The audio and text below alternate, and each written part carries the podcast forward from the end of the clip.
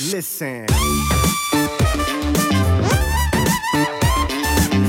Also ich finde, dass es voll viel positive Aspekte natürlich hat und dass, die, dass das natürlich auch eine unglaubliche sektorale, weil es eben diesen einen Bereich oder zwei, drei damit Verwandte betrifft, mentale Stärke hat. Mhm. Ob es mental gesund ist, es steht auf dem anderen Blatt. Ne? Also das kommt immer drauf an. Es ist ja schon so, wenn ich meinen Selbstwert irgendwie nur aus einem Bereich ziehe, ohne denjenigen das unterstellen zu wollen, dass das nur aus dem Bereich kommt, dann mache ich mich natürlich sehr anfällig für für Störungen, nicht für psychische, sondern einfach für Störungen von außen.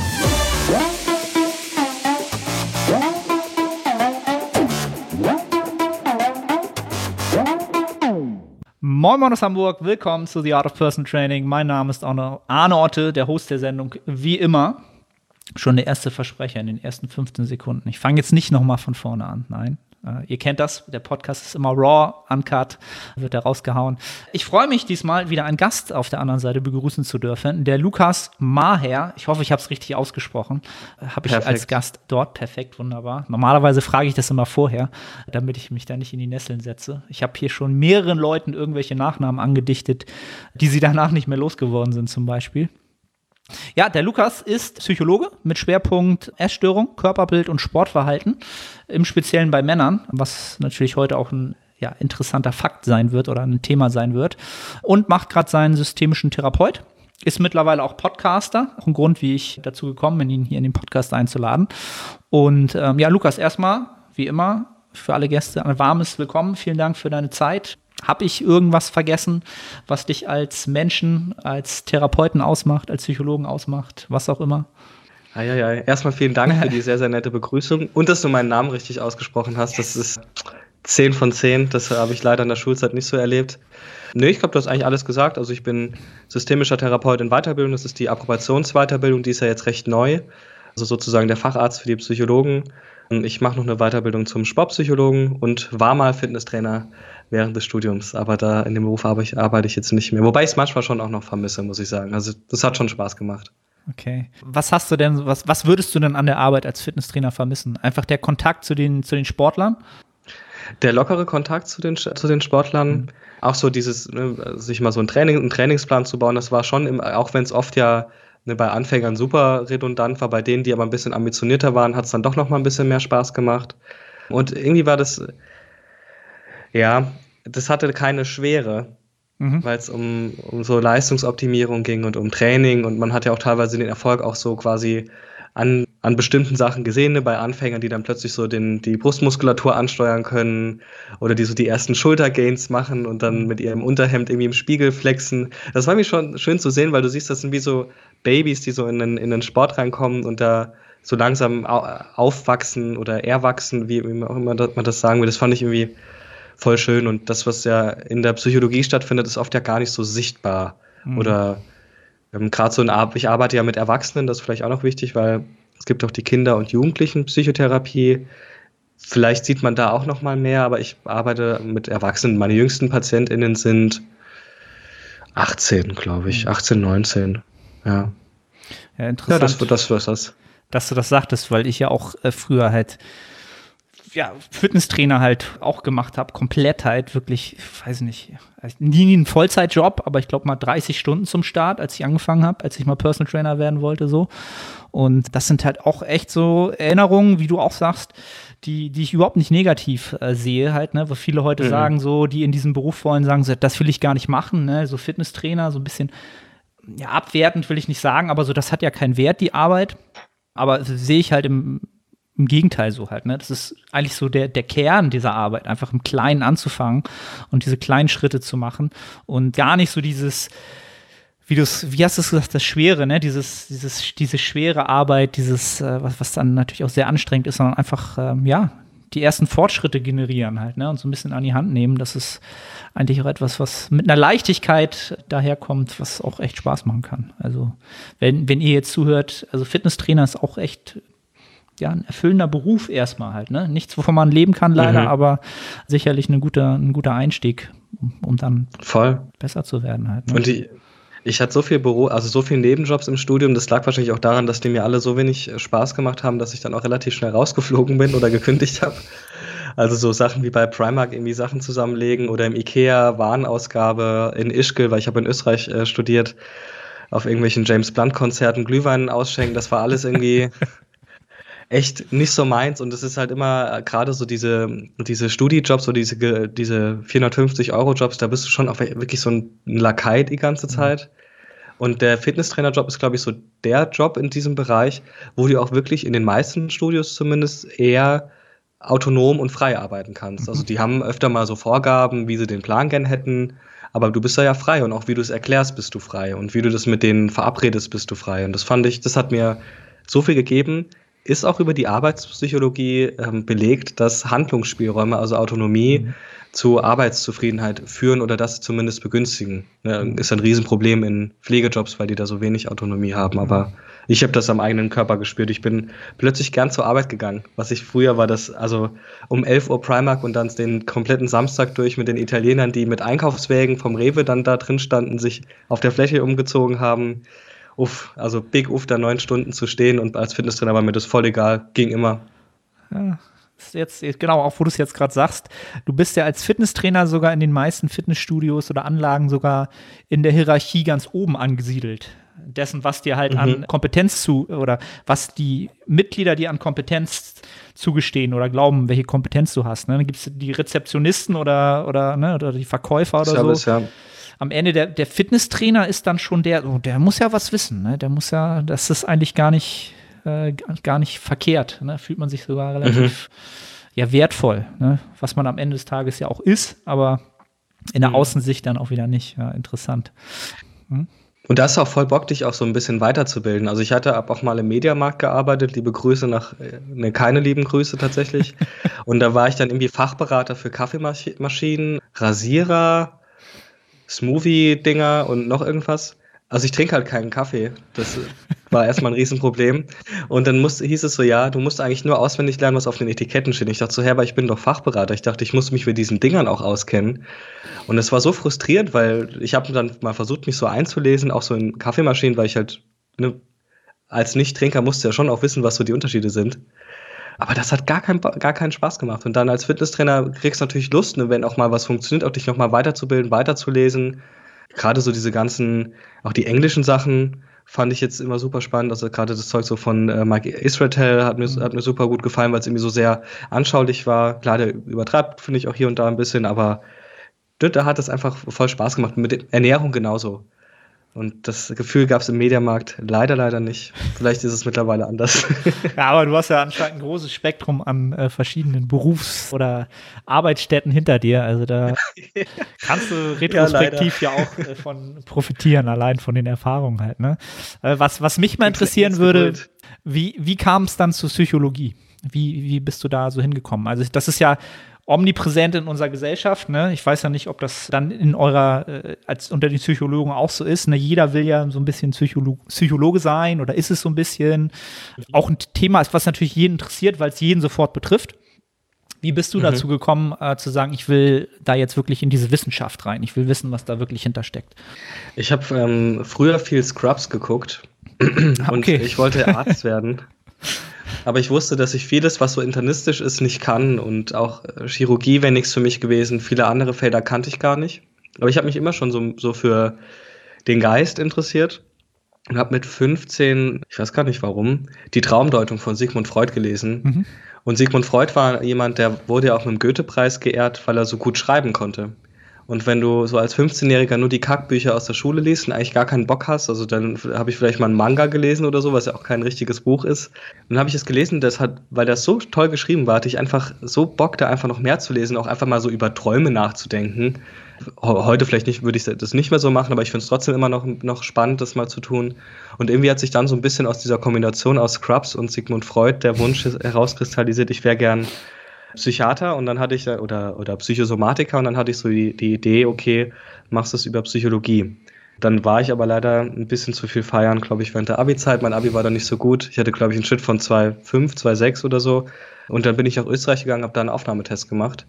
Und ich habe so die besten 200 von 7 oder 900, ich weiß gar nicht so genau, kriegen dann einen Platz und dann kannst du da studieren. Und das Studium war super toll, hat mir super viel Spaß gemacht. Und da ist dann auch wiederum so die, so ein Interesse auch für Forschung entstanden, weil wir Psychologen ja, weil wir uns in unserem Fach immer so behaupten müssen, gegen die Alltagspsychologie, weil ja, du sagst ja, jeder ist irgendwo Psychologe, mhm. das stimmt. Jeder hat Theorien über sich, die Welt, seine Mitmenschen. Wir versuchen das Ganze natürlich irgendwie so ein bisschen das Erleben, das Denken, das Handeln, das Fühlen empirisch abzubilden. Das heißt, wir müssen eine enorme Methodenkompetenz und eine Statistikkompetenz erwerben. Und ich fand das von Anfang an so cool, weil ich sogar das Gefühl hatte, okay, wenn ich es gut kann, dann kann ich eher Aussagen über bestimmte Dinge treffen und dann ist es nicht immer so um Wagen, dann kann ich mich besser festlegen. Und das fand ich einfach super nice und super spannend. Deshalb mag ich Forschung auch immer noch super gern, auch wenn die Psychologie sicher ähm, das ein oder andere, ne, viele Schrottstudien publiziert, viel Korrelationsstudien nur, aber trotzdem so das Handwerkliche, was wir da gelernt haben, das war einfach, wie ist es Forscher zu sein? Das finde ich heute immer noch super spannend. Mhm. Genau. Cool. Long story. Aber so die, die zwei Faktoren, die sich dazu gebracht haben, das dann noch anzugehen, hey, das kann wahrscheinlich auch nicht jeder behaupten. Finde ich schon sehr lustig und sehr cool. also, und das, das vielleicht auch mal so für jeden, für jeden, für jede Zuhörerin, für jeden Zuhörer. Also dieses Thema Psychologie, genau, interessiert ja jeden ich war sogar auch mal an dem Punkt, wo ich dachte, so Mensch, willst du nicht auch sowas machen, gerade in Richtung Sportpsychologie? Mhm. Und genau diese, dieses Statistische etc., was halt am Anfang steht, da habe ich, mhm. hab ich mhm. dann halt geguckt und gesagt, okay, Arne, ganz ehrlich, Mathematik und so weiter, Katastrophe. Ne? Hab's dann dadurch verworfen einfach, ne? Weil ich habe halt mit mhm. vielen Leuten geschnackt, die es gemacht haben und die dann halt Statistik schon, da waren sie halt raus, sind halt gar nicht weitergekommen. Ähm, und da bin ich halt nicht wirklich Gesegnet ist vielleicht auch so ein bisschen etwas, was man sich dann selbst irgendwie in den Kopf gesetzt hat oder Lehrer einführ, mhm. eingetrichtert haben. Ne? Also bis zur neunten Klasse war ich immer so ein Zwei-Dreier-Kandidat und ab der zehnten Klasse immer fünf, sechs Mathematik so, ne? Weil kann ich mhm. nicht, will ich nicht können, kann ich nicht. Also das muss man halt immer vorher wissen. Es geht um diese Wissenschaft und das halt wirklich, wie du sagst, empirisch halt alles belegbar zu machen. Ne? Also rein mhm. darüber zu reden macht Spaß, aber das hilft ja am Ende des Tages niemanden weiter, der irgendeine Publikation haben will, um irgendwas ne, belegbar zu mhm. machen. Das ist halt, also finde ich enorm schwer, was, was da geleistet werden muss, das irgendwie ähm, mhm. ja, aufs Papier zu bringen. Ne? Wobei das voll oft ja irgendwie so ein bisschen ist, also das Mathematische in der Schule, ich war da auch gemischt. Also ich hatte dann auch teilweise mal Zweien. In der Oberstufe war, hatte ich Leistungskurs, da hatte ich dann irgendwie nur noch 04 und teilweise 02. Mitarbeit 00. Das musste mir meine Lehrerin dann noch extra sagen, dass die 5 auch so schlecht ist, dass sie mir noch eine 6 in Mitarbeit gibt. Aber Statistik hat mir dann doch so Spaß gemacht und da hatte ich dann wieder ziemlich gute Noten eigentlich gehabt. Also das kann auch wieder anders sein, weil Statistik, das ist vielleicht eher so mathematisches Denken und das, was du in der Schule machst, ist eher so Arithmetik. Also wie gehst du mit Zahlen und mit, mit so einem mhm. Zeug um?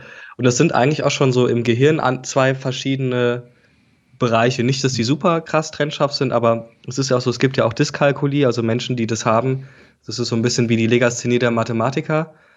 Die müssen nicht zwangsläufig schlecht sein in mathematischen Sachen, sondern die sind schlecht in der Arithmetik, also gerade so in, in also in so Grundoperationen in, der Mathematik und können sich Sachen nicht gut merken. Und ich erlebe das auch ganz oft, dass Menschen voll schlecht in der Schule waren in Mathe und dann doch irgendwie was Mathematisches gemacht haben. Ich glaube, ein Kumpel, was hat der gemacht? Der hat auch irgendein Ingenieursstudium gemacht, obwohl der voll schlecht in Mathe war. Und Ingenieursstudium ist ja full-blown mhm. Mathe irgendwo, gell? Das ist ja schon, davor habe ich, da hätte ich dann Schiss gehabt. Ja klar, wenn, wenn das Motiv dahinter dann natürlich stimmt und das, der Antrieb ne, so groß ist, dann mhm. äh, klar, dann verschaltet sich das wahrscheinlich auch eher und dann willst du es ja auch verstehen. Ne? Dann ist, hast du genügend Antrieb dahinter. Das ist ja, glaube ich, mhm. auch wissenschaftlich gut belegt halt. Ne? Also wenn du lang genug mhm. an einem Problem sitzt, dann findest du wahrscheinlich auch irgendwann eine Lösung. Ist dann eine Frage der Zeit, mhm. wie viel du an Motivation hast, dich da lange mhm. genug mit zu beschäftigen halt. Ne? Ähm, und da, ich bin so ein typischer Mensch, der hat sich dann halt immer eingeredet, ah, weißt du, Arne, Mathematik, boah, es gibt Excel und so, ne, das brauchst du später nicht. Das ist. So, so, ich bin, weiß, ich bin schlauer als Mathematik, ich brauche das gar nicht. Damit mache ich mein Gehirn gar nicht voll, so nur weil du es weil nicht verstehst, brauchst du es nicht. Ne? Ja, gut, Platz für anderes. Ja, natürlich, natürlich. Das war, das war der Grund. Ähm, cool, also das so die, die psychologische, der psychologische Hintergrund, um so heute so ein bisschen auf das Thema zu kommen. Ich weiß gar nicht, ob ich das so als, als Einzel, ob, das, ob ich dem ganzen großen Thema geben kann. Aber ich würde mal sagen, so die, die mentale Arbeit und die Psychologie im, im ambitionierten Hobbysport und äh, in unserem Falle natürlich so dem, dem Bodybuilding. Einfach mal so du bist ja jetzt quasi nicht unbedingt so, so, der Bodybuilder an sich. Wie nimmst du so aktuell so Bodybuilder wahr? Einfach jetzt, wenn du sagst, okay, ich bin rein aus psychologischer Sicht. Was sind da so typische Sachen, die du so auf den ersten Blick vielleicht so einfach so siehst? Jetzt gar nicht so deutend, sondern einfach, wie du das so wahrnimmst. Hm. Also ich würde sagen, um das positiv zu formulieren, die meisten sind sehr aufopferungsbereit und sehr leistungsmotiviert und wollen sehr viel aus ihrem Körper rausholen. Das finde ich auch sehr krass, weil ich das sehr unterschiedlich erlebe. Also ich glaube, Bodybuilding hat sich auch noch mal krass gewandelt in den letzten sechs, sieben Jahren. Früher hat man ja, das hat ja auch voll so dieses, dieses asozialen Image gehabt. So, das sind halt die Assis, die pumpen und ich glaube schon, dass da ein bisschen was dran war, dass Menschen, die jetzt in anderen Bereichen nicht erfolgreich waren, sich das Bodybuilding genommen haben, um da Kontrolle und Selbstwirksamkeit, Selbstwert aufzubauen. Ist ja auch, finde ich, legitim. Ich glaube, das hat sich auch mal so ein bisschen gewandelt, ist ja auch noch mal mehr, auch durch Instagram, so in der, in der Mitte der Gesellschaft angekommen, kann man sagen, mhm. finde ich zumindest. Wie nehme ich das wahr?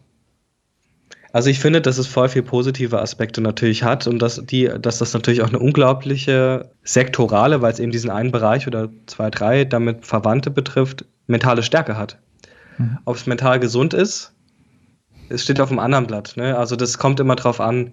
Es ist ja schon so, wenn ich meinen Selbstwert irgendwie nur aus einem Bereich ziehe, ohne denjenigen das unterstellen zu wollen, dass das nur aus dem Bereich kommt, dann mache ich mich natürlich sehr anfällig für für Störungen, nicht für psychische, sondern einfach für Störungen von außen. Mhm. Corona ne, hat das ja jetzt mhm. auch gezeigt. Das hat vielen schon auch so den Boden unter den Füßen weggezogen. Selbst mir, der das eigentlich nur so als Ausgleich macht ähm, und wahrscheinlich eher so Powerlifting-orientiert trainiert, das war schon schwer, bis ich dann mein Equipment hatte. Und jetzt auch mit dem Equipment, das ist nicht das gleiche wie im Gym zu sein, mit, wo man Leute sieht, wo man gesehen wird und auch Leute sieht. Und von dem her, so wie nehme ich das wahr? Also ich nehme das zumindest auch diesen, gerade diesen ambitionierten Hobbybereich als einen Bereich wahr, der viel mehr Aufmerksamkeit und auch viel mehr Betreuung verdient. Mhm. Weil LeistungssportlerInnen werden immer besser, glaube ich, betreut, auch von Sportpsychologen, Sportpsychologinnen.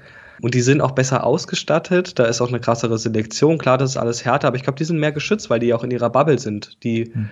das ist ja dann auch oft auch deren Beruf irgendwo. Und ich glaube, der, der ambitionierte Hobbyathlet, der das neben dem Beruf, neben der Familie ohne Begleitung, ohne Coaching, ohne psychologische Unterstützung macht, der ist da schon eher gefährdet. Ich meine, man sieht ja auch so am Steroidkonsum, das meiste wird schon auch eher im Hobbybereich konsumiert und nicht im Leistungsbereich.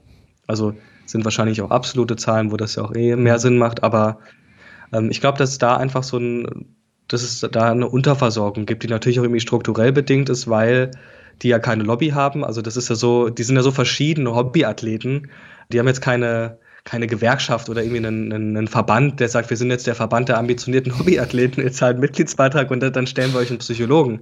Mhm. Sondern es wird ja alles aus eigener Tasche bezahlt und das macht es natürlich auch viel schwieriger, da so eine langfristige Betreuung zu bekommen, weil es ja einfach auch finanziell, tot, also allein dieser Bodybuilding-Lifestyle in Ernährung, in Gym vielleicht jetzt nicht mehr so krass, aber ne, auch wenn man dann nicht mehr natural ist, das sind alles Kosten, das geht ja in die Hunderte, teilweise vielleicht auch in, in, in einen Taui, je nachdem wie viel und wie weit und wie ambitioniert und vielleicht auch mal Richtung Wettkampf. Ich weiß nicht genau, was, ob, ob du das weißt, wie viel so ein eine Wettkampfprep kostet für einen unterstützten Athleten, aber ich stelle mir das schon im drei vierstelligen Das ist, Bereich, ist schon, wenn du im oberen, im oberen Bereich mitspielst und eine lange Saison hast, du willst ja dann auch nicht nur einmal starten, sondern ne, wenn du dich lange vorbereitet hast, vielleicht mindestens zwei, drei, vier Wettkämpfe und das in verschiedenen Ländern. Ja. Ich weiß halt immer nicht, was diese Substanzen alle kosten halt, ne? Aber das kann schon bestimmt locker mal in einen fünfstelligen Bereich gehen, die du ja, für sowas investierst, ne? Und das ist dann natürlich schon für einen Hobbysport. Ne? Also diese Athleten sehen das aber natürlich auch nicht mehr als Hobbysport. Ne? Klar, also wenn du jetzt sowas machst, dann bist du natürlich in deinen Augen, vor dir bist du natürlich absoluter Profiathlet. Aber die Definition Leistungssportler, die, das müsste man ja definieren. Du musst ja damit quasi mhm. deinen Lebensunterhalt verdienen. Und das tun diese Menschen halt einfach nicht.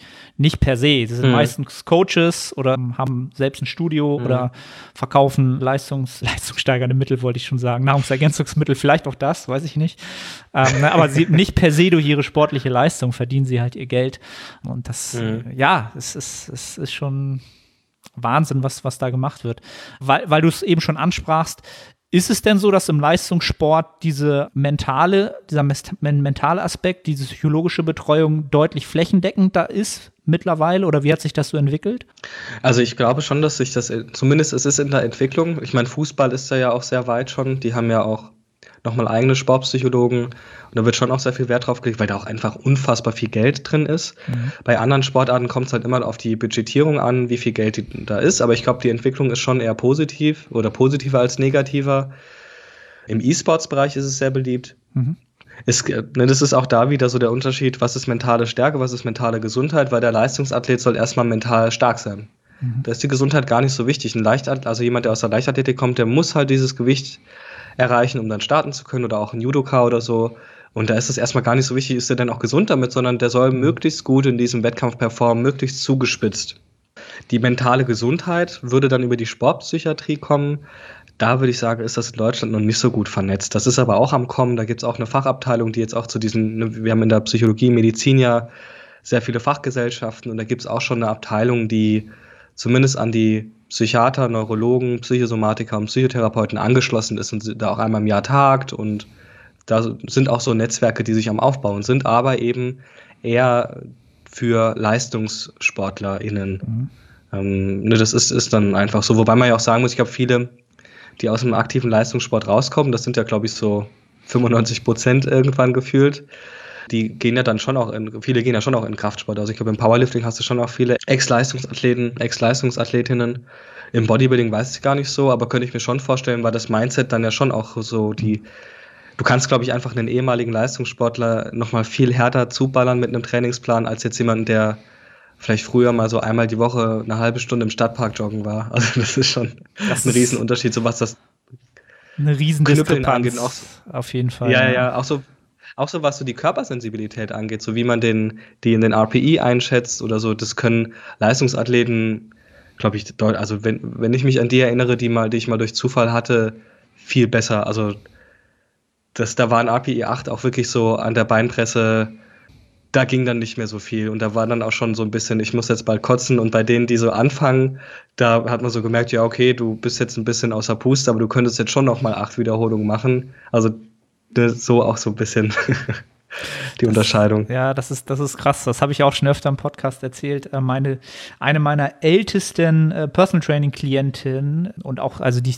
schon lange Betreuung, die jetzt auch, oh, lass mich lügen, sie müsste jetzt 72 werden. Die war halt früher äh, Nationalspielerin im Handball. Und das ist halt das beste Beispiel. Die ist 72 und die muss ich eher bremsen halt, ne? Also genau, RPI 10 ist dann Ende und sie würde aber immer lieber 11 machen weil ne, das hast du so mhm. gelernt, das hat sich so mhm. manifestiert natürlich, wenn du im absoluten Leistungssport bist, Nationalmannschaft, immer einen draufsetzen halt, ne? Immer der sein, der, mhm. der nochmal einen draufsetzt, weil sonst stehst du nicht auf dem Platz. So, du bist immer früher da, du bleibst immer länger, ne? Also dieses, das, das hat sich manifestiert und bei ihr natürlich auch total dann beruflich manifestiert, ne? Also in der eigenen Firma dann aufgestiegen, das dann selbst übernommen und deswegen, was du schon sagtest, der Sport an sich, ob es ein Bodybuilding ist, Kraftsport, der hat ja mal erstmal sehr, sehr viele positive Aspekte, die sich da so rausentwickeln, bis man dann an den Punkt kommt, wo man diesen, weiß ich nicht, ob man das mit dem Wort Grenznutzen äh, noch hat oder so, bis man da halt hinkommt. Ne? Ähm, aber da kommen wir, glaube ich, vielleicht gleich noch mal zu. Was mhm. ich noch mal zu diesem Mentalcoaching oder äh, ja dazu noch mal so ein bisschen fragen wollte, also oder wie du das siehst. Also ich habe so das Gefühl, dass gerade so im Powerlifting, dass das da schon vermehrt Einzug gefunden hat, dass die Leute sich da schon mhm. mehr damit beschäftigen und auch das Coaching da schon ja mehr in Anspruch genommen wird, was jetzt sozusagen ja im, im Kraftsport, Bodybuilding an sich, wo es jetzt rein um das, äh, wie soll man das sagen, das kosmetische Training geht, eigentlich gar keine Variable ist, die man mhm. so bespricht. Wie, warum meinst du, ist das im, im, ja, im, im Kraft-3-Kampf schon vorhanden? Moin Moin, ich bin Sahne. Kurze Unterbrechung, um dich auf unseren Coaching-Service hinzuweisen. Wenn du schon des Längeren damit kämpfst, deinen Hypertrophie-Fortschritt konstant positiv auszurichten und du eine sehr persönliche und motivorientierte Zusammenarbeit mit einem Coach schätzen würdest, dann check den Link in der Beschreibung und melde dich. Ich bin am überlegen, wie ich das formulieren soll, ohne jemanden zu verletzen. ja, man muss, muss es sagen. Ich, ich glaube schon, dass, dass im Powerlifting-Bereich die Prävalenzen oder auch die Inzidenzen so von, von äh, psychischen Erkrankungen oder zumindest so eine Anfälligkeit dafür ein bisschen höher ist. Und ich glaube, dass die auch öfter ein Bewusstsein dafür haben.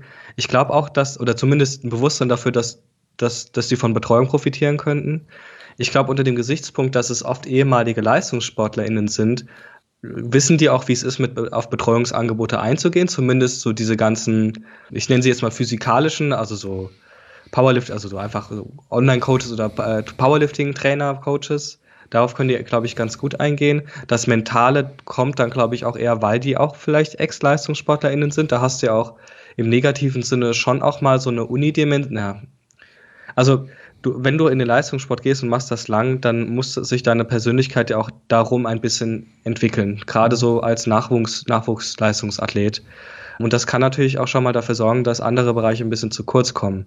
Und es kann sein, dass sich das dann im Powerlifting, weil, den ja, weil der ja auch von vielen Ex-Leistungssportlern aufgesucht wird, bemerkbar macht. Und, mhm. und vielleicht ist da, ist da, da das was anderes. Was ich mir noch vorstellen könnte, Powerlifting ist für mich noch mal ein bisschen heterogener. Also die sind schon noch mal ein bisschen diverser. Ich finde, im Bodybuilding ist es schon so, das ist, hat ja auch, was man sagt, ja auch Körperkult und ich glaube, das ist schon auch, es hat, ich würde jetzt nicht sagen, dass Bodybuilding elitärer ist, aber ich glaube, das ist so ein geschlossener Kreis und was ich oft auch höre, ist so, du musst es gemacht haben, um zu verstehen, wie das ist, so diese mhm. Geilheit aufs Training, auf die Ernährung, dass man sich seine Tupperdosen mitholt, auch ins Restaurant und dass man da auch einen Fick drauf gibt, was die Freundin sagt und alle anderen und auch dieses fast wahnsinnig werden vor einem Wettkampf, so dieses Hungern und nur eigentlich ja nur, um in einem in einem Tanga auf einer Bühne zu stehen, aber was dann trotzdem so das größte Gefühl ist, sich da so zu präsentieren und bewertet, also das ist schon, das ist ja schon auch nochmal so was, ja, nicht Sekt, also sektenhaftes im positiven Sinne, sowas sehr geschlossenes. Und ich glaube, da ist es gar nicht so einfach reinzukommen, weil da auch die Befürchtung sein kann, man würde denen was wegholen, wie so eine Religion im Prinzip. Mhm. Und wenn du da so von außen reinkommst und sagst, hey, jetzt müssten wir aber mal ein bisschen gucken, dann machen, kann ich mir vorstellen, dass viele dicht machen. Was für mich interessant ist, weil ich muss ja im Rahmen meiner sportpsychologischen Weiterbildung mir auch ein Themenfeld aussuchen und meins ist tatsächlich Bodybuilding. Mhm. Ich finde es fände interessant, erstens mal ein Webinar zu machen, drüber, über Leistungsdruck und auch Körpersensibilität, Körperbild. Was ich aber spannend, noch spannender fände, wäre so eine Mischung aus Sport- und Ernährungspsychologie, zu gucken, wie kann ich denn halbwegs sicher in eine Wettkampfdiät reingehen und aus der auch wieder sicher rausgehen. Ne, dann habe ich von sportlicher Seite her aus so Zielsetzungstraining, weil ich muss wissen, was ist danach. Danach ist mhm. für viele erstmal so der große Exitus, da ist erstmal so plopp, alles implodiert und dann brauchst du dann brauchst Prozessziele. Und so von der Ernährungsseite ist einfach so, es ist so, und da gab es auch eine Längenschnittstudie von einem, von einem äh, Psychologen, dass die Essstörungssymptomatik, also die Ausprägung, wie sehr ich da auf mein Essverhalten fokussiert bin oder da vielleicht auch schon so klinische Symptome habe, die steigt im Laufe der Wettkampfdiät. Logisch. Muss sie ja. Muss sie ja. Und ich glaube, da wäre es irgendwie so eine Idee, wie kann ich die denn minimieren, wie kann oder reduzieren oder wie, kann, wie schaffe ich es, dass sie danach, wenn der Wettkampf vorbei ist, dass es dann nicht irgendwie so ausartet. Mhm. In der Medizin würde man sagen, exacerbiert und dann vielleicht doch irgendwie in eine Essstörung führt, weil ja schon auch das gestörte Essverhalten, also die Abweichung von dem, was bei mir normal war vorher, bei, lass mich kurz überlegen, ich glaube, 25 bis 35 Prozent der Menschen, die, die, die, ein gestörtes Essverhalten haben, in eine Essstörung münden kann. Ich glaube, der Bodybuilding-Sport ist da einfach ein bisschen besonders gefährdet mhm. und es würde sich vermeiden lassen. Die Frage ist, ob dann diejenigen das auch wollen, aber das ist sozusagen meine Gedanken und wäre auch meine Einladung, dann zu sagen, okay, wie komme ich denn sicher rein, auch sicher wieder raus. Das ist wie so ein Tripsitter irgendwie, nur dass halt kein LSD ist, sondern Bodybuilding. Absolut, also macht das. Wären dir wahrscheinlich sehr, sehr viele Menschen für dankbar. Also sobald man das einfach, da auch mal einfach das ein bisschen, ja, einfach mal sieht, was da passiert. Genau dieses Herausführen aus so einer Wettkampfvorbereitung ist ja auch mittlerweile das, was im, im Coaching-Business mittlerweile zum Glück jetzt auch eigentlich zum Goldstandard mit dazugehört, dass eine Wettkampfvorbereitung endet erst, nachdem der Mensch wieder in einem, in einem Szenario ist, wo er autark alleine funktioniert, ohne dass er ja ne, einfach wieder irgendwie durch rauf und runter oder irgendwas macht, was er nicht selbst kontrollieren kann. Ne? Und äh, die Leute, die schon mal eine Wettkampfvorbereitung gemacht haben, die äh, werden das kennen. Selbst ich kenne mhm. Bodybuilder, die sonst, die würdest du sagen, die sind die sowas von zielorientiert. Die würden niemals zu viel essen, zu wenig essen, Training ausfallen lassen, die nach einer Wettkampfdiät ohne dass sie sich erklären konnten, einfach gegessen haben. Ja, also das ist ein Mensch, den, hast du, den kennst du nicht wieder. Und das sind halt so Sachen, wo, wo man dann sagt, okay, das ist schon was, da passiert schon was mit einem Menschen halt. Ne? Also von daher, ich würde es super interessant finden. Das ist, ja, da, da, ist viel zu wenig Forschung da und auch viel zu wenig Erfahrungsaustausch ja. da, was, was da passiert. Und da gibt es ja auch in unserer kleinen Blase glaube ich, aktuell immer noch so zwei Methoden, die so ihren Weg haben. Es geht einmal diese Reverse Diet, ne, wo du so langsam dich zurückführst mhm. zu einem Kalorienniveau. Oder es gibt halt die Recovery Diet, wo du halt schnell wieder Körperfett zunehmen sollst, um auf hormoneller Ebene halt erstmal wieder auf, auf ein Niveau zu kommen, wo du eher Herr mhm. der Lage bist. Wo ich aber auch selbst mhm. mittlerweile sage, da gibt es kein, kein Schwarz oder Weiß oder kein ideales Szenario, mhm. wie man das am besten macht. Ja. Und man muss ja dazu sagen, ne, das äh, mit Hormonen ist, äh, da wird ja gern argumentiert, aber die sind dann in erster Linie mal verhaltensmodulierend. Das heißt, es ist nicht mhm. so, Hormon ist direkt oben und dann löst es das Verhalten X automatisch aus, sondern es begünstigt es eher. Ähm, das heißt, ich kann, kann auch, wenn meine Hormone sich recovered haben, immer noch ein launiges Arschloch zu meiner Freundin sein, weil mein Kopf halt immer noch in diesem Wettkampfding steckt. Mhm. Und ich glaube, dass zu dem, was du da genannt hast, sowas diese, wie, wie sagt man das so, diese so das, was so quasi in der, in der Ernährungs, was ernährungswissenschaftlich vielleicht eher ist, dass es da aber auch noch was Ernährungspsychologisches braucht, um dann auch die Psyche aus diesem Modus rauszukriegen. Mhm. Oder vielleicht gute Gründe zu finden, warum. Also ich, ich könnte, also wenn vieles in meinem Leben nicht so gut läuft und ich dann eine Wettkampfdiät mache, weil ich da einfach so den Sinn drin sehe, dann wäre auch das ja mal eine Einladung zu gucken, ey, was, was wäre denn, wenn jetzt das Bodybuilding gar nicht mehr da wäre? Was wäre denn dann anders? Mhm. Oder wie müsste denn so das ideale Trainingsverhalten überhaupt aussehen? Und manchmal kommen dann schon auch so Sachen wie, dass es dann auch so in der Partnerschaft irgendwie Themen gibt. Das muss jetzt nicht zu einer Trennung führen oder so, aber es kann schon auch mal sein, dass eine, eine, eine Wettkampf-Prep auch irgendwie so für einen Bodybuilder eine Einladung ist, sich nochmal um sich selbst zu kümmern oder sich selbst was zu mhm. beweisen, mhm. weil es einfach in der Partnerschaft nicht so läuft. Und da, also wenn man mit etwas, glaube ich, seine Partnerin auf Distanz halten will, dann ist es eine Wettkampfprep. Also ich glaube, das ist so, entweder sie muss halt die Spritzen aufziehen und muss alles vorbereiten und kochen, oder die ist halt raus erstmal. Ne? Dann, geht, dann geht auch erstmal nichts mehr. Libido ist weg. Es war auch so, können wir auch dann so sexualtherapeutisch mal gucken. Ne? Also in meiner äh, Masterarbeit war es zumindest so, dass da die war nur eine Korrelationsstudie. Aber die, die sich sehr krass mit diesem mesomorphen und athletischen Körperbild identifiziert haben, denen das sehr wichtig war, dass die auch eher sexuell unzufrieden waren. Mhm. Ist jetzt nur mal so in den Raum gestellt, war jetzt nur eine Korrelation. Der Effekt war halt sehr groß. Und es war nur ein Zusammenhang, das könnte man jetzt irgendwie experimentell untersuchen oder einfach mal, also für mich wäre das Ergebnis sowas, ich würde mal nachhaken. Mhm. Das geht aber nur, das geht, glaube ich, das glaube ich dann eher sowas in einer therapeutischen Beziehung. Das würde ich jetzt im sportpsychologischen Kontext nicht machen. Aber ist auch ein Thema. Also ich finde da, das zeigt, zeigt schon auch, dass es auch viele andere Themen geben kann. Ja, um das Bodybuilding herum.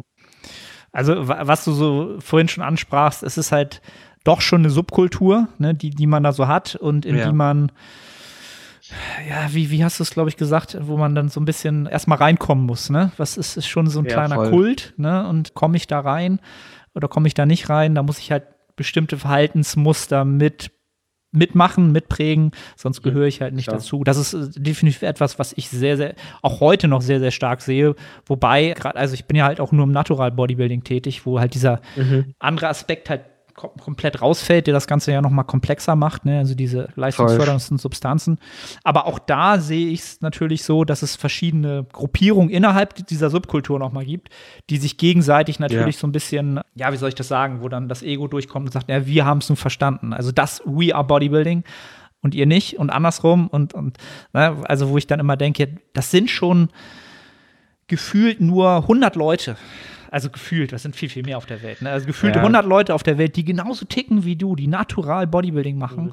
Und warum, warum müssen wir uns dann noch bekriegen und sagen, ey, ganz ehrlich, es ist, mhm. ihr müsst immer die Intensität bringen oder ja. es ist das Volumen oder es ist, äh, es ist die Tupperdose oh oder sonst willst du es nicht. Das ist aber auch so eine Sache, wo ich ganz oft denke, ich bin halt schon so ein alter Sack. Weißt du, da, da kommt so diese Altersmilde bei mir durch und denkst, ganz ehrlich, darüber müssen wir uns doch gar nicht unterhalten. Erzähl mir mal, warum du Bodybuilding machst und was daran geil ist. Und das finde ich halt viel, ja. viel wichtiger, als ja, sich über diese Kleinigkeiten zu zerreden halt, ne?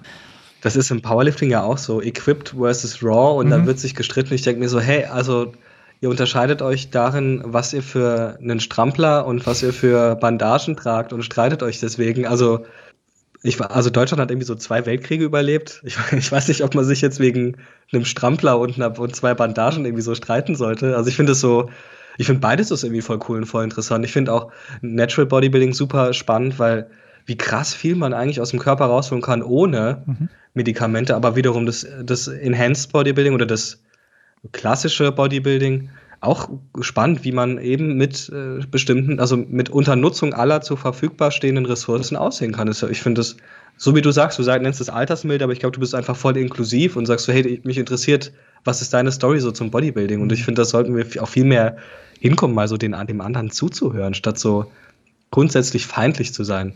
Also von Crossfittern und Weightliftern haben wir noch gar nicht gesprochen. Ja, das ist also das ist ja auch voll interessant eigentlich.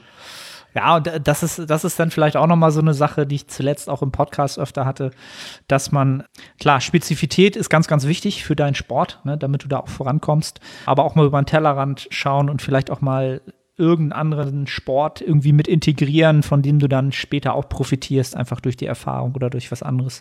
Finde ich halt ganz wichtig, weil ja, Bodybuilding an sich ist nimmt schon sehr, sehr viel ein im Leben halt, ne? Und, und diese Selbstoptimierung, was am Ende des Tages ja für mhm. mich ist Bodybuilding eigentlich so manifestiert, dieses Thema Selbstoptimierung halt, ne? Wenn du gelernt hast, wie man trainiert erstmal, dann optimierst du das Essen, ne? Wie ernähre ich mich optimal? Dann ernährst du, dann kommt die Regeneration meistens als nächstes Thema. Dann merkst du, dass das aber mit deinen sozialen Kontakten irgendwann sich überschneidet und dass du irgendwie äh, mental da gar nicht so happy bist. Dann versuchst du das zu optimieren und dann geht das Spiel von vorne los mit diesem Aspekt vorgeschaltet, dass das einfach wieder komplexer macht. Ne? Und dann geht diese Selbstoptimierungs-Ari halt immer wieder los, in, in, in immer mhm. wieder neuen Zirkeln. Und das ist halt auch so die, so die ähm, Frage, so wo, wo, wo hört Selbstoptimierung auf, positiv zu wirken? Wo ist da dieser, dieser Grenznutzen? Mhm. Also zum einen finde ich, dass diese Selbstoptimierung, das ist natürlich auch was in so einer westlichen Gesellschaft typisches. Also wir konzentrieren uns eher auf uns selbst als auf unser Gegenüber. Ich finde es auch okay. Ich finde Selbstoptimierung, dass man kann ja auch sagen, okay, ich möchte einfach wissen, wie ich Dinge noch besser machen kann oder wie ich sie mir schöner machen kann. Finde ich voll okay. Man muss natürlich aufpassen, dass das keine Sisyphus-Arbeit wird, weil wenn immer wieder ein neuer Zirkel eingeführt wird, dann könnte das doch so ein Unendlichkeitszeichen sein. So, ich weiß nicht, ob du Dark gesehen hast, so der alles wiederholt sich und es ist so ein Zirkel und man kommt aus diesem Zirkel irgendwie nicht mehr raus. Nee, noch nicht, aber. Es ist eine sehr gute deutsche Serie. Okay. Da geht es um Zeitreisen. Das ist eigentlich ein ganz anderes Thema, aber da ist auch immer diese, diese liegende Acht. Und das ist einfach, man muss gucken, dass das auch nicht ein, ein Teufelskreis in dem Sinne wird, aus dem man dann nicht mehr rauskommt. Ähm, du meintest so Grenznutzen.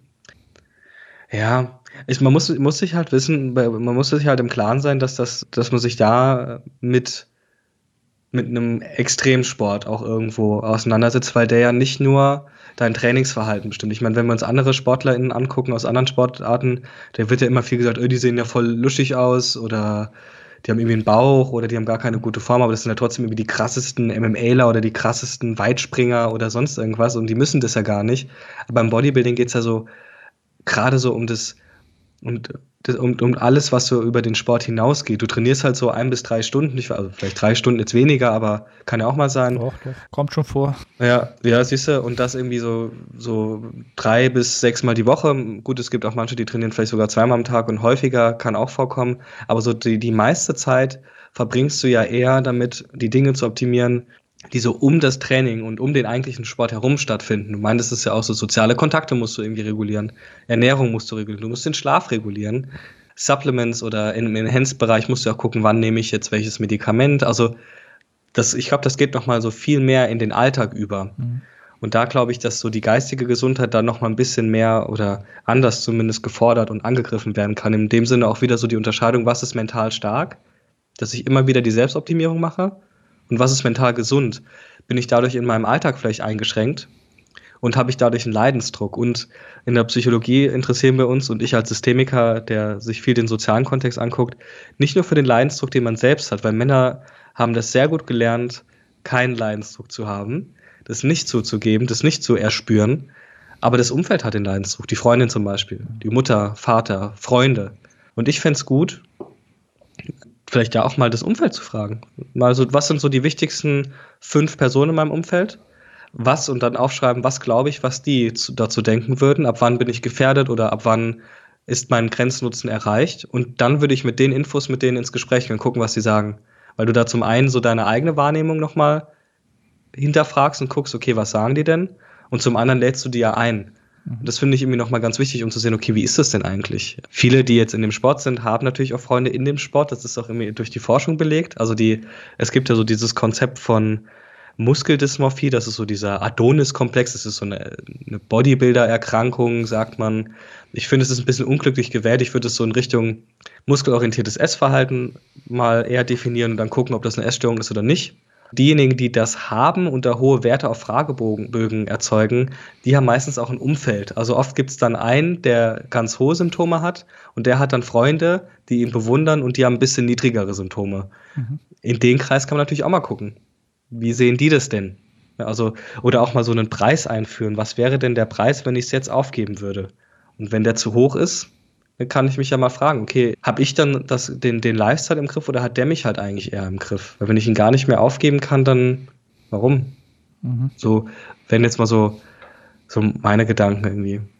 Ja, das, ja, ich glaube, das ist auch was, was viele, wenn du den Sport lang genug machst, kommst du auch irgendwann an mhm. den Punkt, allein schon dadurch, dass du älter wirst und sich dein soziales Umfeld ja, erwachsener wird, ne, du immer mehr Verantwortung trägst, so dass du an den Punkt kommst und dich eher dieser Frage, die Frage sich vor dich stellt. Du kommst da dann irgendwann mhm. gar nicht mehr drum herum halt, ne? Wenn du noch jung bist, Schüler, Student irgendwie und hast noch vielleicht noch keine Freundin ja, oder gerade nicht, dann hast du halt ja, hast ja viel Spielraum, um halt dem auch ganz, ganz viel Raum zu geben in deinem Leben. Aber finde ich halt sehr gut, wie du schon sagst, sich mal die Frage zu stellen, wenn ich es jetzt hergeben müsste, was wäre dann mit meinem Leben halt, ne? Ist natürlich eine, keine schöne Frage, die man sich da stellt. Aber was wäre dann? Wie wird mich das halt treffen? Ne? Wenn mhm. ich jetzt, kann ja morgen passieren, keine Ahnung, hast einen Unfall und kannst dich nicht mehr bewegen oder irgendwas, kann dir das mhm. ja einfach nehmen. Mhm. Ja, wie stark Voll. identifiziere ich mich halt mit meinem Sport und in unserem Fall halt sogar noch mit mhm. unserem Körper halt. Ne? Ich glaube, du hast es am Anfang auch so ein bisschen erwähnt, das macht einen natürlich auch in gewisser Weise sehr anfällig für ja, für Vorfälle halt. Ne? Also A könnte uns der Sport genommen werden und es könnte uns unser, unser Körper genommen werden halt. Ne? Kann uns ja beides genommen werden. Beides etwas, mit dem wir uns sehr stark identifizieren. Ne? Mhm. Ja, du musst die Umwelt halt voll kontrollieren und das geht halt manchmal. Ich meine, du hast jetzt auch gesagt, so mit Kind, da ändert sich ja schon auch noch mal ganz viel. Und wenn du jetzt sagen würdest, okay, bevor ich das Kind hatte, war ich so in dem Bodybuilding-Lifestyle so acht oder neun von zehn und dann muss man sich ja nach der Geburt oder nach dieser Veränderung der Umwelt fragen, bin ich immer noch bei der 8 oder 9 von 10 oder bin ich jetzt bei einer 5 bis 6 oder vielleicht 6 bis 7? Und wie sieht das denn aus? Weil wenn ich dann trotz der Umweltveränderung, ob es jetzt ein Kind oder Corona ist, immer noch bei der Zahl bin, bei der ich vorher war, dann ist es ja ganz klar, dass es dann nicht mehr das Gleiche sein wird, weil sich viel verändert hat. Bei Corona, die Gyms sind zu, mit dem Kind. Ich habe jetzt kein Kind, zum Glück. Vielleicht kommt es irgendwann. Einfach so dieses, der Schlaf ist ja auch einfach erstmal angegriffen für die nächsten Jahre. Also das ist ja einfach nicht mehr Bodybuilding-Schlaf, so mittags eine Stunde, zwei und dann nachts irgendwie schön die acht Stunden ballern. Am besten noch irgendwie mit Melatonin oder sonst irgendwas, sondern dann stehst du halt mal nachts um drei, weil das Kind irgendwie schreit, mitten im Bett oder auf der Bettkante sogar nur. Also das ist ja irgendwie, ich weiß nicht, wie es dir da geht, ähm, aber das hat bestimmt viel verändert, oder? Ja, absolut, klar. Also also ich muss, muss ja dazu sagen, habe ich auch im Podcast schon gesagt, Bodybuilding, da bin ich sehr spät erst reingekommen, so für mich selber, mhm. so dass ich gesagt habe, ich mache überhaupt Bodybuilding. Ne? Also ich habe da anfangs auch immer so, ein, so dieses Bekennerdefizit gehabt, aus Angst, ich könnte nicht dazugehören ganz klar, ne, weil ich auch immer dachte, ach, Arne, du bist ja nicht muskulös genug, du kannst doch kein Bodybuilder sein. So, und dann mhm. habe ich mhm. erst so vor drei Jahren so gesagt, nee, nee, ist schon, passt schon. Ne? Also, ja, doch, doch, mache ich schon. Na, und dann ist man da mhm. erst so reingekommen, hab dann aber in der Zeit halt aber auch relativ schnell wieder gesagt, okay, ich will halt auch beruflich vorankommen und, und als Coach und als Personal Trainer irgendwie Ziele erreichen. Und habe dann halt gemerkt, ey, mit einer mit einer 10 von 10 Natural Bodybuilding kommst du da nirgendwo hin weil du einfach den ganzen Tag darauf ausrichtest und du einfach auch Klienten einfach nicht so gerecht wirst, wie du denen gerecht mhm. werden willst, was dein Anspruch ist. Und habe dann schnell gesagt, okay, ich muss nicht siebenmal die Woche trainieren, sondern ich, mir reichen halt fünf Tage aus. Und das ist schon viel. Fünf Tage von sieben Tage äh, zu trainieren, zwei Stunden für jemanden, der auch gleichzeitig noch keine Ahnung, 60 Stunden die Woche arbeiten will, weil er halt auch da vorankommen will, ist das halt schon viel. Und jetzt mit dem Kind habe ich halt auch ganz klar gesagt, okay, kann ich die fünf beibehalten, ich probiere es aus und wenn es klappt, ist cool, wenn nicht, geht es halt nicht. Und das ist natürlich ganz klar eine Frage, das musst du mit der Familie abklären, das muss ich mit meiner Frau abklären, das muss ich mit der Kleinen quasi abklären, in dem Sinne, dass, dass ich merke, sie entwickelt sich gut, da entsteht mhm. eine Bindung halt. Aber das sind halt auch so Sachen, wenn das passiert, wenn du ein Kind bekommst, dann, also, und das auch wolltest, also das war geplant, dann weiß man vorher schon, glaube ich, dass das herabgestuft werden muss, ein bisschen halt. Ne? Trotzdem kann man mhm. den Sport natürlich noch weitermachen. Ohne, ohne Probleme halt. Ne? Also das, es gibt halt Natural Bodybuilder, die haben halt mit zwei Kindern und drei Trainingseinheiten in der Woche halt einen Weltmeistertitel errungen. So, und das mhm. geht halt auch. Ne? Also man mhm. funktioniert halt auch, ne? Das ist voll. Aber da kommen wir so ein bisschen von der Psyche ja weg. Das ist ja dann irgendwo auch Genetik und das, das, das, das, auch, das ja. ist dann nichts, was wir verändern können, gell? Ja. Also das muss man dann einfach irgendwie so akzeptieren. Ich finde auch der, wie, wer, wie heißt der? Ich glaube Brosep, der ist ja auch mhm. relativ bekannt und mhm. er sagt ja, er ist natural. Ich keine Ahnung. Ich sage jetzt einfach mal so ja, weil wenn jemand das sagt, dann warum sollte man das anders sagen? Der hat ja auch die Ressourcen dafür, ne? Der lebt davon, der lebt dafür und der kann das machen, der kann zweimal am Tag trainieren, der verdient sein Geld und da sieht man dann auch schon, wie, wie viel, wie krass viel man da reinstecken muss, um das dann auch so, wie du sagtest, auf einer 10 von 10 ähm, zu machen. Also das ist dann schon krass. Ich habe mir da mal ein paar Videos angeguckt, der ist, glaube ich, auch Perser, also Salam an der Stelle. Ähm, das ist schon echt viel Arbeit, die da, die da drin steckt. Und wenn ich mir vorstelle, das so auf dem Niveau zu machen, das ist schon, das muss man können. Und das muss man sich auch, glaube ich, leisten können, weil wenn du nicht, wenn du noch einen normalen 9-to-5-Job hast, dann noch nach der Arbeit ins Training, dann noch, äh, also das, ich glaube, das ist dann einfach viel schwieriger. Ja, das, und also, da trennt sich das auch irgendwo.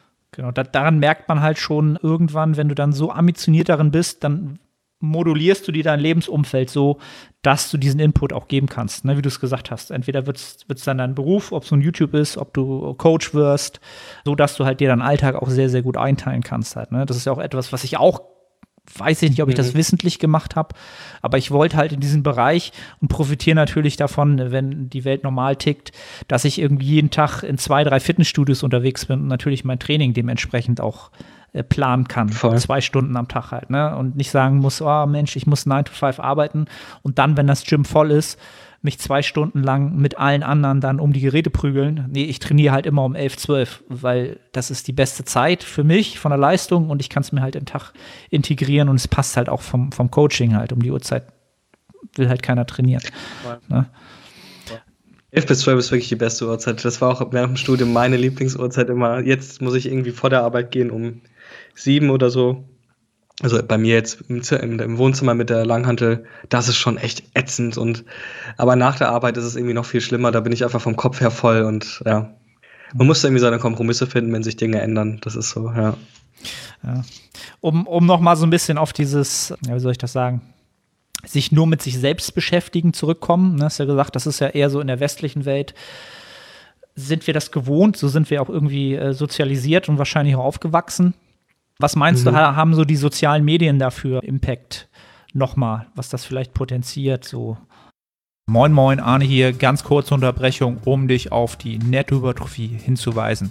Du strebst nach maximaler Hypertrophie, du fragst dich, ob das Steigern des Gewichts auf der Handel oder doch eher die Mind-Muscle-Connection Priorität hat, ob die Intensität, also die Nähe zum Muskelversagen ausschlaggebend sind oder doch eher ein dynamisches Trainingsvolumen. Kurz gesagt, alle diese Faktoren sind relevant, wenn es um Hypertrophie geht.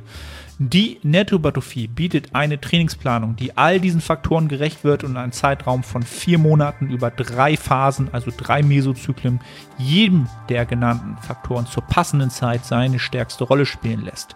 Die einzelnen Phasen sind so gestaltet, dass die Ergebnisse in Form von Anpassungen die nächste Phase befeuern. Diese Phasenpotenzierung ermöglicht es auch, Adaptionswiderstände, also Prozesse, die positive Anpassungen mit der Zeit kleiner ausfallen lassen, zu kontern und über alle drei Phasen möglichst viel Nettohypertrophie zu produzieren. Wenn du also ein Trainingssystem suchst zu einem fairen Preis, dann schau jetzt in die Beschreibung und ich freue mich, dich bei der Nettohypertrophie begrüßen zu dürfen. Hm. Ja, eigentlich haben, ist es natürlich schon so ein Katalysator irgendwo. Man könnte sagen, das hat, glaube ich, der Paul Schlüter mal gesagt, mein Kollege da von der von unserem Podcast, dass das wie so das neue Rauchen ist. Die sozialen Medien fand ich irgendwie einen sehr coolen, mhm. sehr coolen Vergleich. Ich würde es jetzt nicht ganz so drastisch sehen für alle, aber für, doch für einige. Weil es ist ja schon so, dass die ganzen Modelle sagen, dass soziale Vergleiche und die, die Internalisierung des Körperbildes, dass die dazu führen, dass ich ein negatives Körperbild habe und das ist natürlich immer noch so der Prädiktor, also der vorhersagt, ob ich eine Essstörung entwickle oder nicht. Das heißt, man könnte von dem Kontext her sagen, okay, dadurch, dass Social Media sehr unrealistisch ist, allein wenn ich ein Foto mit meiner Kamera mache, das ist nicht mein Gesicht. Das ist, ist ja schon vorverarbeitet, vorbearbeitet. Wenn ich da noch einen Filter drüber mache, dann noch in einem guten Licht bin, ähm, vielleicht dann noch hier und da was bearbeitet, das wäre jetzt irgendwie schon ein bisschen aktiver, aktiver schummeln, als jetzt nur die Filter zu benutzen, finde ich. Dann produziere ich sehr unrealistische Körper. Und Menschen, die Probleme mit dem Körperbild haben oder auch noch nicht, ist also selbst viele Kinder, neun bis elfjährige, wollen schon eine Diät machen. Finde ich auch sehr alarmierend schon. Ja, ja also äh, gerade in den USA sind das, glaube ich, bis zu 45 Prozent. Krass. Wenn ich das so, ähm, also auf die Ernährung achten, das ist, ist, ist, schon nicht ohne. Klar, in den USA ist natürlich auch die Adipositas-Pandemie noch mal ein bisschen verbreiteter als in Deutschland, aber ähm, ist dann doch, doch nicht so ganz unwichtig und ich glaube, dass Social Media das schon verstärkt.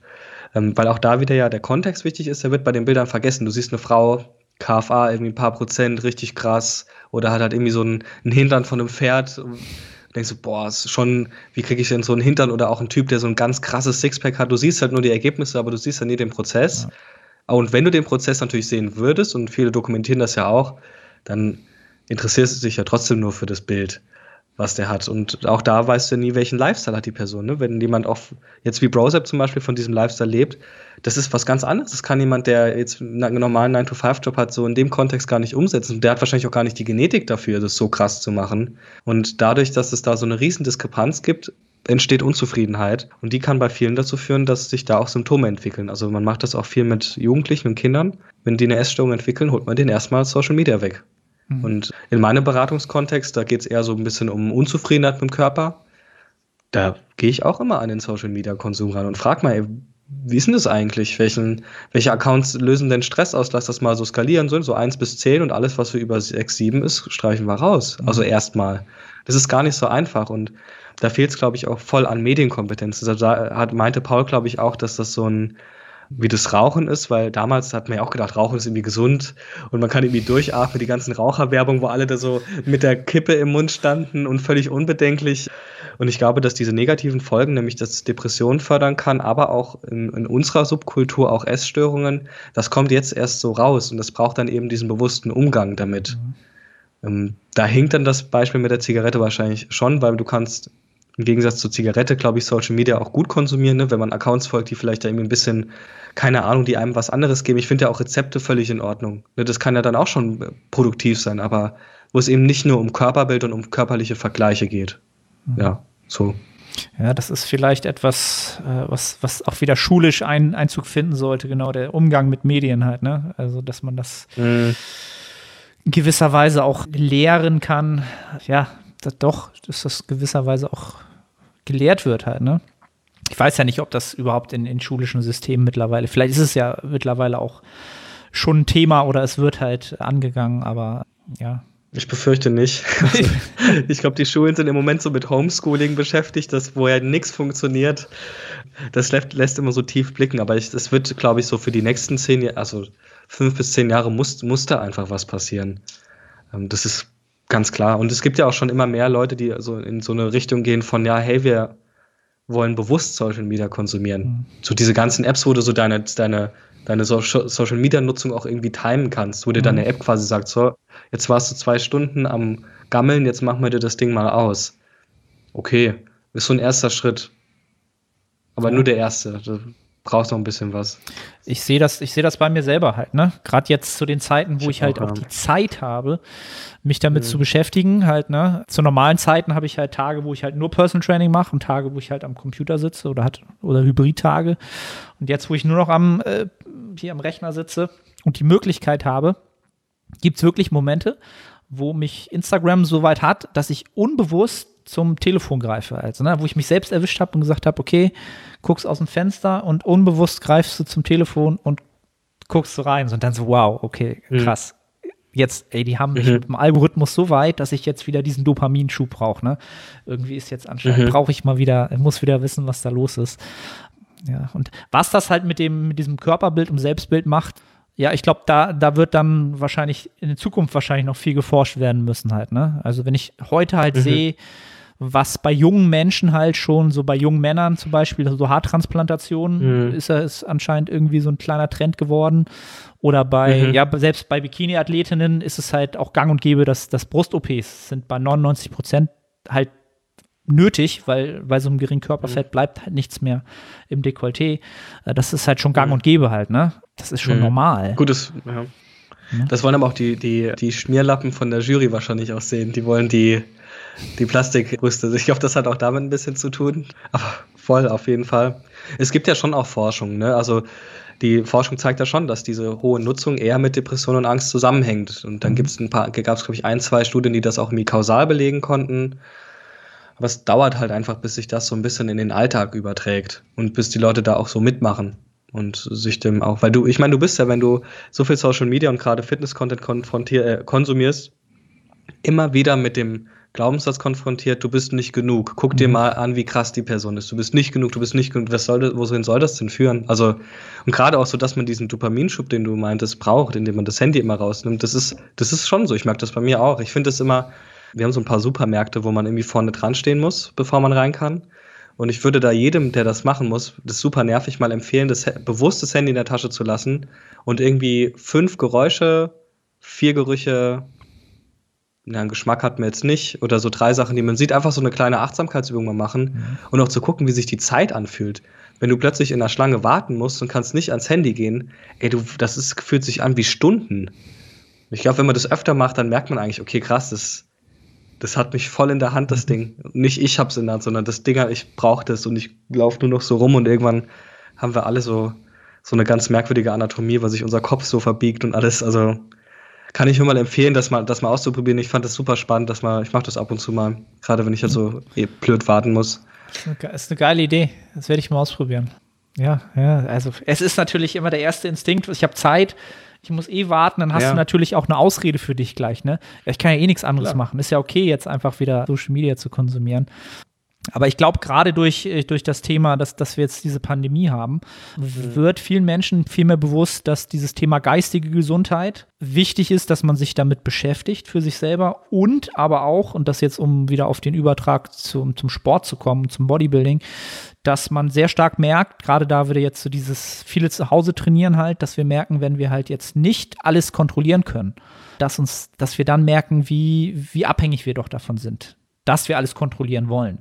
Mhm. Hast du denn so ein paar Tipps für die Leute, wenn man jetzt sagt, ja, ich trainiere jetzt zu Hause, bin normalerweise der ja, intern motivierte Athlet so, ne? ich habe eigentlich ein Motiv, aber ich bin trotz, trotzdem antriebslos und ich kann mir das nicht so richtig erklären und äh, das nervt mich. Ne? Also es gibt, ich habe viele Athleten, die ich coache, die sagen, ey Arne, ich, ich habe das Motiv und ich habe das Ziel immer noch, aber ich kann es nicht mehr auf die Straße bringen ich kann es hier nicht auf die Straße bringen, hier in meinem Zimmer so. Ne? Also die, die, diese Diskrepanz zwischen dem, was sie leisten wollen und was sie leisten können, das umquält die enorm. Auch mich selber habe ich auch phasenweise aktuell, wo ich sage, äh, das, das, stimmt nicht, ne? Das, das, das ist irgendwas, was, was nicht reicht. Ich kann es aber nicht greifen und ich kann es nicht mehr beeinflussen, sondern ich gehe ins Training und es ist, es ist nicht da.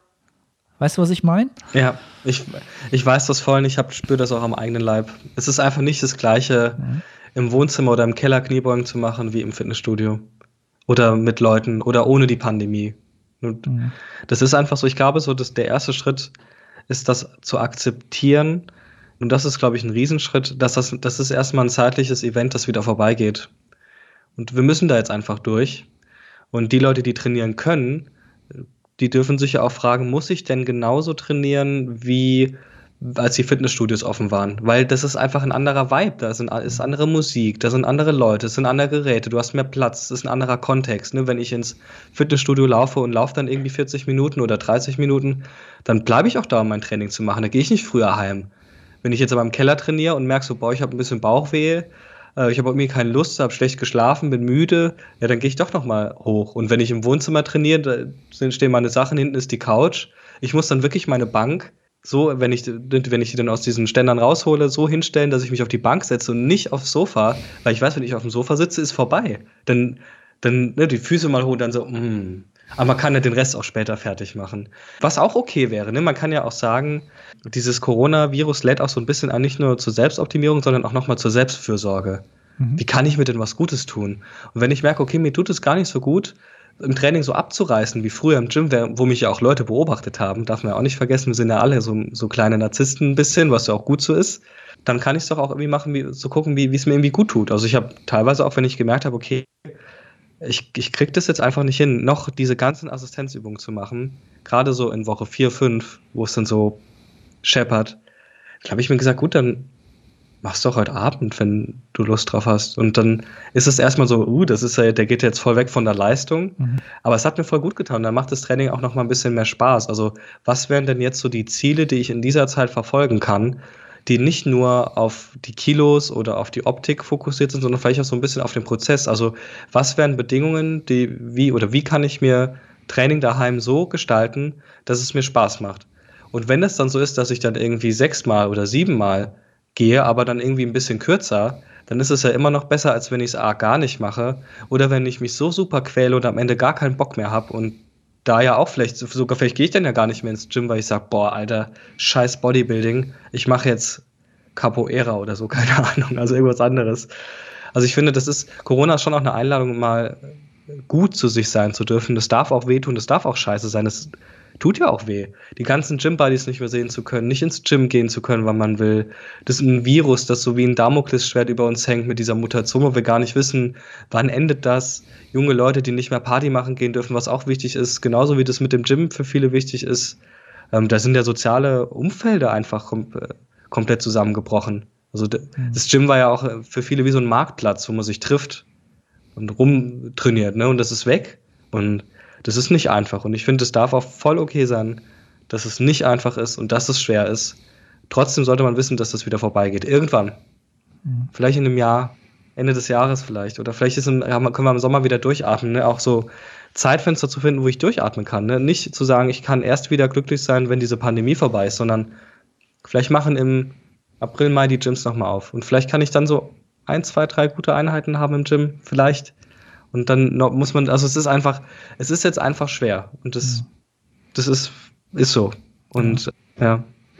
Ja, ich, ich finde gerade dieses, dieses Thema flexibel sein mit seinem Anspruch und mhm. mit dem, was man an Training hat, ähm, das ist etwas, was mir geholfen hat, was auch Athleten von mir geholfen hat. Ich habe denen das gerne so erklärt, dass man halt sagt, okay, ey, alle, alle kennen Flexible Dieting. Ne? Das ist ja irgendwie eine Möglichkeit, sich mit Ernährung zu beschäftigen und das für sich zu steuern. Ja, und genauso kannst du es eigentlich auch mit dem Training jetzt gestalten, wie du es ja gesagt hast, ey, ganz ehrlich, die Assistenzübung, da habe ich heute einfach keinen Bock drauf. Ja, dann machst du sie halt morgen früh oder dann machst du sie halt von mir aus auch übermorgen. Aber du holst dir halt das an Training rein, was du brauchst oder womit du dich dann gut fühlst, aber halt in anderen Zeitfenstern oder in einer anderen Art und Weise. Und du gibst dir halt diese Flexibilität, es halt mal einfach mal anders zu machen halt. Ne? Das äh, finde ich halt wichtig. Oder das ja, hilft vielleicht auch vielen, da sich mal mhm. aus diesem Bodybuilding, ich muss halt immer alles abliefern. Ne? Ich bin halt derjenige, der jede Übung gemacht hat und jede Rap gemacht hat und ich werde mir nichts vorwerfen lassen können, wenn ich auf die Bühne gehe. Das ist halt so ein Spruch, den ich ganz oft höre von vielen Athleten halt. Ne? Das ist der Anspruch eines ambitionierten Bodybuilders. Ich will mir nichts vorwerfen lassen. Ich kann mir nichts vorwerfen. Das ist so ein klassischer Spruch, wo ich immer denke, mhm. oh, alright, okay, ich weiß nicht, ob das so zielführend ist auf Dauer. Ne? Das ist für mich immer mhm. so ein Red Flag so ein bisschen. Ich weiß nicht warum. Ich kann das verstehen. Ich war eine Zeit lang auch so. Aber ich glaube halt nicht, dass das boah, für, für, für ein, wie sagt man das denn? Wie, wie definiert man denn nochmal Gesundheit? Ich glaube, auf deiner Website hattest du diesen, wie man Gesundheit definiert. Jetzt nicht nur rein körperlich, sondern halt auch mhm. geistig mhm. etc. Da wird man damit nicht ja, so rumkommen, glaube ich. Ja, voll. Ne, und auch da ist wieder die Unterscheidung, dieses, diese Stärke, die auch eine Rigidität sein kann, dass ich dann unflexibel bin, kognitiv, und die Gesundheit, dass ich sage, okay, Abwesenheit von Erkrankungen, aber auch positive Effekte im sozialen, im psychischen und im körperlichen Wohlbefinden. Ganz mhm. wichtig und ja, sehe seh ich eigentlich voll, voll auch genauso wie du. Und es ist ja auch jeder, der irgendwie Equipment hat oder trainieren kann, kann sich ja glücklich schätzen, weil andere die liegen vielleicht auf der Intensivstation, werden beatmet und können dann den das nächste Jahr erstmal nochmal atmen lernen. Mhm. Also auch da wieder mal, wir machen, wir neigen ja dazu, gerne diese Aufwärtsvergleiche zu machen. Das ist ja auch okay, weil das motiviert. Das frustriert aber auch. Und ich finde auch Abwärtsvergleiche mal gut. Es gibt, also ne, ich habe ja hier, was habe ich so ein so ein Squat-Stand von ATX und ein paar und Gewichte, glaube so bis 200 Kilo oder so. Ich bin super privilegiert damit. Wie viele Leute kriegen denn kein Equipment momentan, müssen diese scheiß Bänder benutzen mhm. oder haben gar nichts, nicht mal Bänder oder auch mal so wahrnehmen, okay, wo sind denn eigentlich äh, Facetten, wo es mir eigentlich noch ganz gut geht, wo ich noch den, also wenn ich mir noch Gedanken machen kann, wie ich mein Training durchziehe, mein normales, dann bin ich eigentlich schon ein bisschen privilegiert, weil die meisten haben, glaube ich, nichts oder zu wenig. Also wenn ich mir die Seiten angucke, Simple Products oder Mega Fitness und so, die, da ist ja fast immer alles ausverkauft. Du wartest irgendwie zwei, drei Monate. Das ist also viele, viele, viele Leute haben einfach viel zu wenig oder haben es im, im ersten Lockdown, wollten sie nichts kaufen, weil das dann, ne, das ist, muss ja. bald vorbei sein. Und jetzt gibt es halt nichts mehr. Ist schon so, dass mhm. man selbst mit einer Langhantel und äh, zu wenig Gewicht ist man schon privilegiert aus meiner Sicht äh, in der Voll. aktuellen Situation Voll. halt. Ne? Und ich glaube, das Problem, was viele halt haben, ist dieser Umgang mit Ungewissheit. Ne? Also viele mhm. warten jetzt, so aus meinem Coaching heraus habe ich so das Gefühl, viele können jetzt nicht aktiv werden und auch in keine Richtung gehen, weil ihnen diese, es fehlt ihnen dieser Parameter, wann ist alles wieder normal. Erst dann kann ich mich in eine Richtung orientieren. Jetzt bin ich komplett eingefroren, weil Pandemie ist. Ich kann nichts machen. Weißt du, was ich meine? Mhm. Ich habe so das Gefühl, alle Voll. warten darauf, ich muss, der Tag X muss kommen und es muss heißen, Corona gibt es nicht mehr. Und erst dann kann ich wieder leben. Ne, solange ist mhm. jeder Tag eigentlich nur ein Warten und nicht dieses im Moment mal sein. Was ich auch selbst teilweise so empfinde. Ne? Mhm. Würde ich, da würde ich das ganze Motiv ja mal hinterfragen. Wenn, wenn ich es nur 100% durchziehen kann, wenn die Umweltbedingung so ist, wie sie mir passt, ja. ist es dann überhaupt das, was ich will? Oder ist genau. es einfach was, das ich gut kontrollieren kann? Und genau. dann wäre die Einladung zu sagen, guck doch dir doch mal andere Bereiche an, die du vielleicht kontrollieren kannst. Vielleicht macht dir das ja noch mehr Spaß. Mhm. Prozessziele jetzt im Training auf einmal oder ein Powerlifter, der dann sagt, okay, weil ich jetzt irgendwie keine Sicherheitsablagen habe, mache ich jetzt mal voll den Hypertrophie-Fokus und die merken, ey geil, meine Beine oder wow, Schulter, Brust oder Rücken. Viele, die so ein bisschen so den, den oberen Rücken vernachlässigen, merken so, ey, ich habe ja gute Lat-Gains gemacht und denen gefällt das plötzlich auch. Umgekehrt ein Bodybuilder, der vielleicht, gut, der wird jetzt dann eher nicht, aber halt mal was anderes ausprobieren. Ich gehe jetzt auch wieder ein bisschen mehr joggen, das macht mir auch super viel Spaß. Klar, ist nicht für jeden was, aber einfach mal andere Sachen ausprobieren, die noch da sind. Und natürlich auch wieder, ich finde so dieses einfach Bewusstsein schaffen, dass man auch, in, dass man schon auch privilegiert ist, auch in dieser Sondersituation. Viele haben auch gar nicht das Geld, sich Sachen zu kaufen. Also, auch, klar. das hatte, war jetzt schon teuer, teuer, was ich mir da kaufen musste. Mir war das das wert, klar. Auch weil es mir Zeit spart, aber das muss man einfach, ich finde, das muss man einfach alles wissen. Und das wird wieder normal. Ne, das ist, finde ich, so dieses, was so Winston Churchill sagt, so keep calm and carry on das trifft es bei uns auch. Wir müssen das jetzt durchhalten und die Zeit nutzen, uns vielleicht auch mit uns selbst auseinanderzusetzen. Weil wenn wir es nicht machen und verdrängen oder verschieben, ich glaube, dann kriegen wir es hinterher, wenn das vorbei ist. Dann ist so, im Moment hält so jeder so seine Ressourcen zusammen. Und wenn man sich nicht mit sich beschäftigt und lässt es dann los, ich glaube, da wird es vielen nicht so gut gehen. Und die Zeit kann man jetzt einfach für sich nutzen. Das ist wahrscheinlich auch etwas, was viele jetzt natürlich umtreibt, ne? dass man gezwungen ist, sich mit sich selber zu beschäftigen in gewisser Weise, ne? weil man seine Situation jeden Tag reflektiert. Wie geht es mir damit? Vielleicht beruflich, sozial. Mhm. Du kannst es nicht mehr wegschieben halt. Ne? Du kannst dich schwer ablenken, außer Social Media. Und da ist es halt auch immer, jeden Tag, weil alle anderen mhm. auch damit konfrontiert sind. Ja. Ja, wir können nicht mehr weglaufen. Das stimmt. Das ist, ja, aber äh, eben, Normalität wird wieder eintreten, in, in welcher Weise auch immer halt. Ne? Also das ist ja nur eine Frage der Zeit, wann wir für uns wieder was für normal empfinden halt. Mhm. Ja, was auch immer das, was das sein wird halt. Ne? Dafür sind wir ja. Menschen halt zu adaptiv und anpassungsfähig, als, äh, uns, als uns das jetzt wirklich in die Knie äh, zwingen würde halt. Ne? Der Mensch ist ein Krisenbewältiger, schon immer. Und biologisch ja auch. Also mhm. auch wenn man so an die Traumaforschung denkt, Menschen sind dafür gemacht, Trauma zu überwinden. Und auch diese Pandemie ist was, was wir überwinden werden. Das ist, das, glaube ich, das Härteste, was so unsere Generation, mhm. also alles seit dem Zweiten Weltkrieg mitmacht. Aber ey, wir können froh sein, dass es nur das ist und dass es nicht der zweite oder jetzt dritte Weltkrieg ist, sondern nur, nur eine Viruspandemie. Mhm. Ne, das ist, also da gibt es weit, könnte ich mir weitaus Schlimmeres vorstellen, was sich Menschen auch irgendwie im, auf der südlichen Erdhalbkugel vielleicht eher, wo die eher mit betroffen sind, mit Krieg, mit Armut, Hunger und so, da sind wir, glaube ich, noch sehr gut dran. Und trotzdem ist es eine riesen Herausforderung. Das muss man einfach wissen. Und wie du sagtest, man ist einfach mit sich selbst konfrontiert. Das ist, man kann nicht, man kann sich nicht mehr wegtrainieren. Der kann ja auch mal was Betäubendes haben, ne? Schlecht gelaunt, dann baller ich einfach. Ja, ja, das ist auch, das ist auch immer so ein Thema. Ja, ich glaube, äh, wenn wir das so mal zusammenfassen, wo wir am Ende so drauf gekommen sind, ist halt auch wieder das Thema Dankbarkeit halt, ne? Mit dem man halt schon mhm. viel wahrscheinlich moderieren kann. Oder halt diese Auf- und Abwärtsvergleiche halt, je nachdem, was einem da vielleicht auch hilft. Ne? Das auch etwas war, was ich, der Paul, der war übrigens auch schon mal im Podcast, da hatten wir auch das Thema, ja, den kann ich hier auch nochmal sehr empfehlen, den Podcast. Auch für alle, die jetzt vielleicht so ein bisschen strugglen, was so Training angeht, etc. Ja, Lukas, Cool, vielen, vielen Dank für die ganzen Insights, für, dein, für deinen Input. Wenn jetzt jemand äh, mehr davon möchte, äh, wo, wo findet man dich im Netz? Sag das mal den Leuten. Man findet mich unter systemischegesundheit.de und auf Instagram unter systemische Gesundheit. Ähm, und den Podcast mit dem lieben Paul, den du jetzt auch schon lobend erwähnt hast, der, das ist der Mentalkraft-Podcast, den findet man, glaube ich, auch überall, wo es irgendwie Podcasts gibt und ihn unter Fundamentalkraft. Ich glaube, das ist so, das würde das so einrunden. Und auch vielen Dank äh, für die Einladung. Ich fand es war ein voll, voll das spannende Gespräch irgendwie. Hat mir voll Spaß gemacht und Tito. auch deine Sicht zu kennen, fand ich super. Hat mich, äh, sind auch, sind auch so Sachen, die ich gar nicht so auf dem Schirm hatte teilweise. Ja, also mhm. fand ich echt cool.